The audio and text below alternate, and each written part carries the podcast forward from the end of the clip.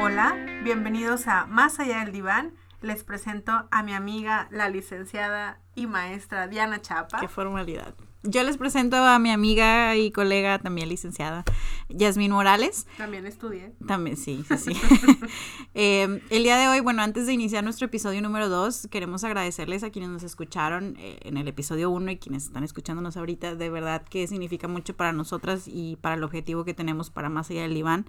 Eh, nos dieron mucha retroalimentación, nos dieron sugerencias de temas y pues finalmente este es el objetivo que tenemos, ¿no? Es, es, es un reto hacer un podcast porque te genera cuestionarte muchas cosas y el mensaje se está transmitiendo bien. Sí, y te das cuenta de que quienes se dedican a esto realmente estudiaron porque no les puedo explicar cómo es no repetir tantas veces las muletillas y todo eso. Así es que muchas gracias también, como dice Diana, por sus comentarios y sobre todo por escucharnos. Queremos que lo que les decimos eh, sirva para su vida, que sea útil y que también los haga reflexionar eh, sobre las cosas que pues ocurren, ¿no? En la vida cotidiana. Y leemos y nos preparamos y, y lo que decimos pues es es cierto, no, no, de algún lado lo estamos sacando, pero también pues nos permitimos hablar desde la ocurrencia, desde el Jazz y Diana como personas, ¿no? Entonces pues esta es nuestra idea, luego le decíamos desde el episodio 1, ¿no? La psicología sin el diván y sin esta idea de, de, de tanta formalidad, ¿no? Bueno, vamos a iniciar ahora sí, Yasmin, ¿te parece? Sí, me parece. El episodio número 2 que vamos a iniciar va a tratar sobre la soledad. La soledad, ¿por qué? Bueno, si se acuerdan, quienes nos escucharon en el episodio número uno, platicábamos que queríamos iniciar o queremos iniciar una serie de cómo llenar los vacíos o los huecos, ¿no? Eh, entonces, pues dijimos, vamos a hablar sobre la soledad misma como tal. Vamos a, a, hablar de la soledad, digo, hay soledad muy buena, que es lo que platicábamos Yasmin y yo cuando preparamos este tema, pero bueno, nos vamos a enfocar un poco en la soledad que nos causa algún malestar. Yasmín, que es una persona muy organizada y le gusta poner todo en puntos y... Por favor. Sí, sí. Eh, lo decía, bueno, sí, lo, ¿qué tal si lo vemos como una soledad negativa y una positiva, verdad, Yasmín? Sí, una soledad positiva sería esta soledad que te permite hacer cosas, que te permite construir, una soledad que disfrutas. Eh... Como los artistas, ¿no? Los artistas que se van a lugares apartados donde se inspiraban y donde crean cosas. Esa es la soledad buena, la que nos cae bien porque me permite hacer cosas que me generan mucha satisfacción y logros. Pero pues la otra es la que... La que no nos gusta, es una soledad negativa que no te permite construir, que no te permite pensar. Que te da tristeza, que te da ansiedad. Que duele. Que duele, que genera miedo incluso, ¿no? Uh -huh. El doctor Weiss, que es conocido como el padre de la investigación sobre la soledad, eh, hizo muchísimos aportes al tema y pues creo que dividió muy bien la información como a Yasmín le gusta en puntitos y ah, sí, por favor. clasificada. clasificada. Y pues él, él nos daba mucha información al respecto. Sí, él decía que pueden distinguir dos tipos de soledad, una por aislamiento emocional y una por aislamiento social. La primera deriva de la ausencia de una relación cercana e íntima con una figura de apego. En la psicología, una figura de apego se refiere a una figura, a una persona que te brinde seguridad y apoyo. Por ejemplo, lo más sencillo, papá y mamá. Uh -huh, así es. Eh, cuando papá y mamá no se encuentran presentes, pues puede ser abuelita o, o aquella persona que cuida al niño y con quien el niño puede correr si algo le ocurrió. Así es. Y la soledad por aislamiento social, esta proviene de la ausencia de comunidad, de una carencia de vínculos sociales significativos con las personas con las que nos relacionamos. Eh, a veces eh, puede ocurrir cuando te cambias de casa, cuando inicias en un trabajo nuevo o en una escuela nueva, incluso por guerras. Sí, sí, sí, ahora que está el tema tan presente. Sí, y, y también la migración, o sea, hay este, este gran fenómeno de la migración en donde las personas tienen que buscar mejores opciones para crecer, también conlleva a que te puedas ver aislado socialmente en lo que empiezas a construir amigos, ¿no? Hay una frase que decía este señor, el doctor Weiss, que ya a mí se burla de mí porque suena muy acá, pero él decía, la soledad es angustia de separación sin objeto. O sea, en palabras más sencillas, es la, la angustia que me genera el no tener una relación en particular. Entonces ahí vamos a partir para empezar a hablar un poco más al respecto. ¿Qué, qué conductas me llevan a, más bien qué conductas se generan por esta sensación que tengo? Eh, qué pasa hoy en día con las redes sociales, qué pasa con los lazos, cómo son las amistades hoy en día, ¿no? Entonces, bueno, entre los diferentes estudios que encontramos y leímos, había uno que nos llamó la, la atención, es uno pues relativamente actual, que decía que si pensamos en los peligros de la soledad, podríamos encontrar que hay ciertas conductas que hacen las personas o que realizan porque eh, esta soledad les, les genera mucha angustia. Por ejemplo, como solución, ¿no? O sea, me siento muy solo, pero no tengo eh, lazos con amigos o con personas que me vengan a ayudar, entonces... Y que quizás no te das cuenta, ¿verdad? No dices tú, ah, estoy tomando alcohol de manera excesiva porque me siento muy solo, porque no tengo los amigos correctos. O usando drogas. O, exacto, ingiriendo drogas. Decían también, bueno, la depresión misma. Oye, y... los videojuegos? podría ser, ¿no? Y no solo videojuegos, ¿no? Redes sociales y estar mucho tiempo en, en una actividad que ya me generó algún problema, ¿no? Por ejemplo, en estos mismos estudios encontraron que en los adolescentes, aquellos que tenían esta sensación de soledad, eran más propensos a iniciar su vida sexual desde más pequeños, desde más jóvenes, justamente por llenar este vacío del que hemos estado hablando. Como hemos mencionado, la soledad se compone de diferentes sentimientos como la tristeza, el miedo y la angustia. De hecho, en la época en la que vivimos, y sobre todo en las grandes ciudades, hay ciertas condiciones que propician a que las personas se sientan muy solas aunque estén muy acompañadas.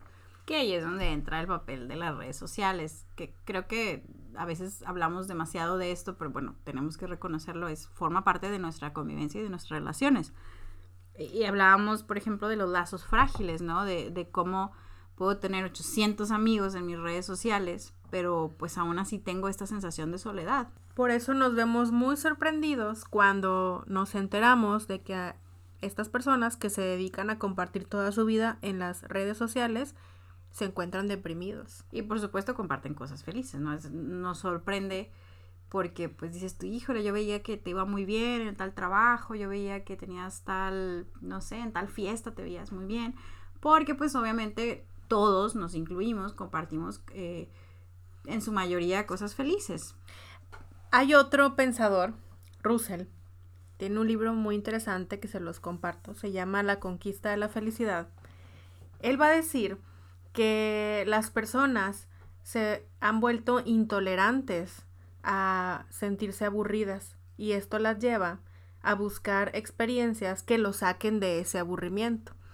Eh, dentro de este aburrimiento también se siente soledad y también nos sentimos aplastados, nos sentimos que no sabemos qué hacer o que no sabemos cómo autoacompañarnos y por eso, en, traducción de lo que les acabo de decir, eh, buscamos a nuestros amigos para salir de fiesta, de antro, etcétera, y que de ahí surge entonces esta ansiedad que es conocida recientemente, que se le conoce como FOMO, que viene del inglés de, de Fear of Missing Out o el miedo de perderse de algo, que es una ansiedad social que se genera a partir de las redes sociales. ¿Por qué? Porque yo veo constantemente dónde están mis amigos, qué están haciendo, qué tan contentos se ven en las fotos que suben y en los videos y en los stories. Entonces esto me genera eh, la ansiedad de perderme un evento, de poder haber estado viviendo eso, yo pude haber estado ahí, a lo mejor ni quiero, pero lo veo y me da esta como ansiedad. ¿Y si te pierdes algo? Exacto. ¿Y si el día que no vas ocurre algo? Exacto. Entonces, hay, hay, un estudio que leí que hicieron en una universidad de Canadá que decían, les preguntaron a los estudiantes y decían, siete de cada diez estudiantes decía, yo puedo sin ningún problema dejar el celular, lo puedo dejar de usar. La única razón por la que la uso es porque me da mucho miedo el sentirme excluido. Que ya no voy a saber cuál es la tendencia, ya no voy a saber cuál es el chiste. El nuevo meme, por ejemplo. ¿Te ha pasado que de repente llegan con cosas que tú dices, no sé, ¿qué me estás hablando? ¿Cómo no me enteré antes? Exacto. Entonces, este, este miedo, es, pues creo que es muy nuevo. No, no, no creo, es muy nuevo y es justamente esta sensación de sentirme excluido. Oye, imagínate antes cuando no tenían redes sociales y el novio se iba de viaje o la novia se iba de viaje. ¿Cómo le hacías para tolerar que no lo ibas a ver o que no ibas a saber nada de él hasta dentro de dos meses que te llegara la carta? Ah, qué bonito, qué romántico. Pero te fijas que antes nos reíamos de esta idea de supersónicos de que íbamos a hablar por teléfono con, con cámara. y ahora es, muy normal. Todo el tiempo lo hacemos. De hecho, eh, aquí hay una paradoja porque mientras más comodidades y más capacidades tecnológicas de vinculación tenemos, pues va a surgir el contrario, en donde también nos vamos a sentir más solos y en donde comunicarnos de manera íntima con otra persona va a ser difícil. Em, de ahí que dentro de nuestras reflexiones decíamos que el nuevo tabú que tenemos en la sociedad ya no es andar desnudos o, o decir maldiciones em, o que alguien salga del closet. Eh, el nuevo tabú ahora es la infelicidad. O sea, si tú tienes todo, debes gozar porque estás triste. Esta es la parte en la que ya y yo nos ponemos muy eh, intensas, pero vamos a tratar de explicarlo sin sonar de manera, sin sonar negativas, ¿no? Y aquí es donde inevitablemente hablas del consumismo. Nos, nos han enseñado y caemos nosotras en eso también, en que pues hay que tener cosas para ser feliz. Y eh, si lo traducimos a lo que ya hemos estado diciendo, bueno, también hay que vivir experiencias para ser feliz, hay que hay que ir a tal evento, a tal lugar, tener tal cosa de moda, carísima, pero que está bien chida. Entonces, a eso es a lo que vamos, ¿no? La felicidad como el, mejor producto que nos están vendiendo. Que ojo, pues qué padre, ¿no? Ser felices es, pues creo que sí, sí, como dicen eso, venimos a la vida, pues sí. Fíjate, ahorita que decías de, de estos nuevos memes y estas nuevas frases que nos encontramos en internet, yo me encontré una que se me hizo muy interesante porque dice que la felicidad no es almacenar, o tener. La felicidad es compartir. Y aquí es donde platicábamos de la tribu, ¿te acuerdas? Recientemente me convertí en mamá y le platicaba ya que ojalá que después hagamos un episodio al respecto. Por eso no, habíamos grabado, no porque no nos pusiéramos de acuerdo. Pero bueno, eh, ojalá que después hagamos un episodio sobre todo lo que se vive psicológicamente, pero bueno, ese será otro momento. Y le decía a Jazz que en el momento en que yo, lo, yo estaba viendo el, después del embarazo, me di cuenta de la importancia de tener una tribu, ahora le llaman así, ¿no? Que es como, eh, aunque no las conozcas, aunque no hay una relación cercana, tengas a un grupo de personas que te puedan asesorar y te puedan decir, hey, yo estoy pasando por lo mismo, yo me sentí igual, yo te aconsejo esto, etcétera, ¿no? Sin que te lo, pues siempre la gente va a opinar sobre la maternidad, no lo vamos a hablar ahorita, pero es así. Y, este, este tipo de tribus las generan como el espacio para, pues, para ser social y para poder sacar todo lo que, pues, lo que traes, ¿no? Sí, eh, de lo que les compartíamos hace un rato que decía el doctor Weiss eh, sobre cómo evitar, ¿no? El aislamiento social es tener un grupo de personas, no necesariamente tienen que ser tus amigas, o tus familiares, pero tienen que ser unas personas con las que tú compartas intereses o actividades en común. Entonces, como dice Diana, no necesariamente vas a compartir con todas las personas a tu alrededor, porque no todos son mamás o papás, pero sí hablar con mamás o hablar con papás te hace sentir o tener cierta cercanía y cierta pertenencia a un grupo. De ahí la importancia de que los niños también crezcan en, en una comunidad, en una tribu. Así es. Antes me acuerdo mucho eh, en alguno de estos libros que leía cuando estaba en la prepa. No sé cuál, porque solo recuerdo que lo tenía que... En la prepa? No, me lo encargaban en clases. era una materia que llevábamos, creo que era de artes y humanidades. Y recuerdo perfectamente, eh, porque me causó mucho impacto, que en alguna tribu, en algún lugar del mundo, los niños no tenían una mamá los niños eran hijos de todas las mujeres y a todas les decían mamás. Igualmente eh, a los hombres a todos les decían papás. Entonces, incluso si el niño quería alimentarse o tenía alguna necesidad, él podía dirigirse a cualquier mujer, imagino yo que mayor, eh, para que lo ayudara, lo cobijara o lo alimentara. Que digo, lo voy a pensar más como en nuestra infancia, cuando jugabas con los vecinitos, por ejemplo, el, el creciste conociendo a diferentes niños con diferentes personalidades, con diferentes gustos, a la vecina, a la mamá, eh, a la tía. Entonces creces con una comunidad y creces sintiendo, o más bien sabiendo que hay una red de apoyo. ¿no? Tal vez no tenemos que irnos tanto a las tribus, aunque sí es muy impactante y muy interesante, pero creo que quienes crecimos con ese tipo de red de, de apoyo, podemos eh, de alguna manera identificarnos un poco más con esto. Hay un sociólogo que me encanta, seguramente lo voy a pronunciar mal, pero me disculpan. Se llama, a ver, Diana, tú sabes un poco de francés. Se llama Pierre Bourdieu. Así se escribe, pero dilo en francés. No voy a decir en francés. bueno, él. Di el nombre en francés. Pierre, ¿puedes decir Pierre? Pierre. él eh, voy a cortar eso. No, no es cierto. voy a editar, no, ya, continúa, perdón. Eh, bueno, este sociólogo eh, se va a meter en temas muy escabrosos que no les vamos a platicar el día de hoy, en otro momento. Pero eh, él decía que nos hemos acostumbrado a pensar en un solo tipo de capital, o sea, una sola moneda, ¿no? Que es el dinero, los pesos, el dólar. La libra. La libra, la pasta, la feria, las moneditas que me quedan, bueno, ya. La feria, ahí no, eh, feria es algo regiomontano, ¿verdad? Sí, solo aquí ocurre. Pero Yo siempre pienso que hay más gente escuchándonos alrededor del mundo. Ah, sí, sí, perdón, no, Diana, estás traduciendo para los que son de otro lugar. Claro. Entonces les decía que este sociólogo eh, decía esto, ¿no? Que eh, nos acostumbrábamos a tener cierto tipo de capital.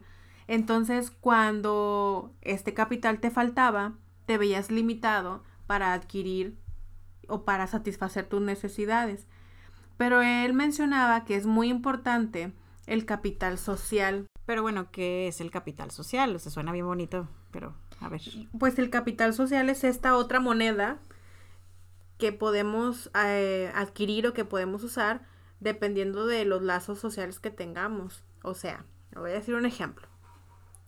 A lo mejor eh, monetariamente no tienes la capacidad de entrar a algún concierto. No te alcanza. No te alcanza pero a lo mejor tienes algún amigo que tiene varo y que tu amigo te quiere pichar boleto. O un amigo que trabaja en ese lugar y que quiere este, ayudarte para que veas a tu grupo favorito y, te pasa por atrás de la valla, ¿no? O sea, Qué chido, ¿quién es el amigo? Preséntamelo ya. Estamos hablando de corrupción. es pero, broma. Pero pues, bueno, o sea, no, no estoy diciendo que esté bien, solo estoy diciendo que este sociólogo, Pierre Bourdieu, hablaba de el capital social. Es decir, tener relaciones que me generan algo, una ganancia, ¿no? Sí, y lo decimos, o sea, damos el ejemplo porque también es importante entender que la comunidad siempre nos va a salvar ante las carencias o ante las crisis, mejor dicho, que el mundo actual nos ofrece o nos provoca. Creo que esto, ahorita que, que lo platicabas, abre la pregunta de si las relaciones que tenemos, y a lo mejor vale la pena hacérsela a cada quien, las relaciones que tenemos me, me generan satisfacción, me generan un sentimiento de, pues un sentimiento bueno, ¿no? Porque también tenemos de repente relaciones que son las tan llamadas relaciones tóxicas, que pues no se vale por no estar solo, estar con alguien que no me está haciendo bien, ¿no? Creo que es, es una es, es, una de las reflexiones que podríamos empezar a hacer. Ahora, también importante, eh, bueno, creo que ya quedó claro, ¿no? Ya quedó claro. ¿Quién sabe ya? es que a veces nos vamos, discúlpenos. ya quedó claro estas maneras diferentes de pensar a la soledad. Ojo, no estamos diciendo que si tú eres una persona introvertida, vayas y salgas a la calle y seas súper sociable y hables con todo el mundo, porque pues no es tu manera de ser, sino que las relaciones que tú tengas adecuadas a tu personalidad y a tu forma de, llevar tu vida, te generen algo positivo, te generen algo bueno. Y entonces, eh, aquí es cuando decimos, y caemos otra vez en la, en la redundancia, pero el fiestero o el social no siempre se siente acompañado. A lo mejor eso es lo que tendríamos que empezar a entender diferente, que ser fiestero no es sinónimo de ser social. Ni ser introvertido es sinónimo de ser una persona exacto, ¿no? Entonces eh, hay, que entender esto. Waze, ya sé que lo mencionamos mucho, pero ya nada más para cerrar, decía que eh, tenemos que entender que hay diferentes vínculos, ¿sí? Cuando hay un problema es cuando yo, por ejemplo, nada más me interesa mi vínculo de pareja y mi pareja es todo y dejo de ver a mis amigos y dejo de hablar con otra gente del trabajo, no sé. Entonces él decía, no, tenemos que entender que hay diferentes vínculos y que cada uno de ellos me da una, satisfacción diferente. Entonces decía, eh, busca la manera de que se complementen para que de alguna manera tú crezcas como persona. Entonces, Sí, porque Si, si le cargas la mano, como dices, a una sola persona o a un solo amigo, oye, pues la otra persona también tiene una vida y tiene intereses y no puede estar 24/7 para ti. Así es. No, y no es sano, ¿no? No. La función de pareja no la tiene el, amigo ni el compañero de trabajo. Entonces, hay que, hay que cambiar esto si es que se identifican o conocen a alguien, bueno, hay que buscar la manera. Aquí es donde pues entramos como psicólogas, ¿no? Eh, no lo mencionamos en el episodio pasado, pero bueno, si alguien está interesado en, en reflexionar al respecto, en platicar al respecto, pues están las redes sociales y diferentes medios que tenemos en Más allá del diván. Sí, puedes escribirnos con alguna duda y nosotros... El Instagram es arroba más allá del diván MX. Ay, ¿Y el Facebook, Diana? Más allá del diván. Más allá del diván, es cierto. Em, y bueno, ya tiene su consulta privada, yo tengo mi consulta privada. Entonces, bueno, obviamente no tienen que venir con nosotras, ¿no? Pero son opciones que, creo que se nos olvidó decir en el episodio 1.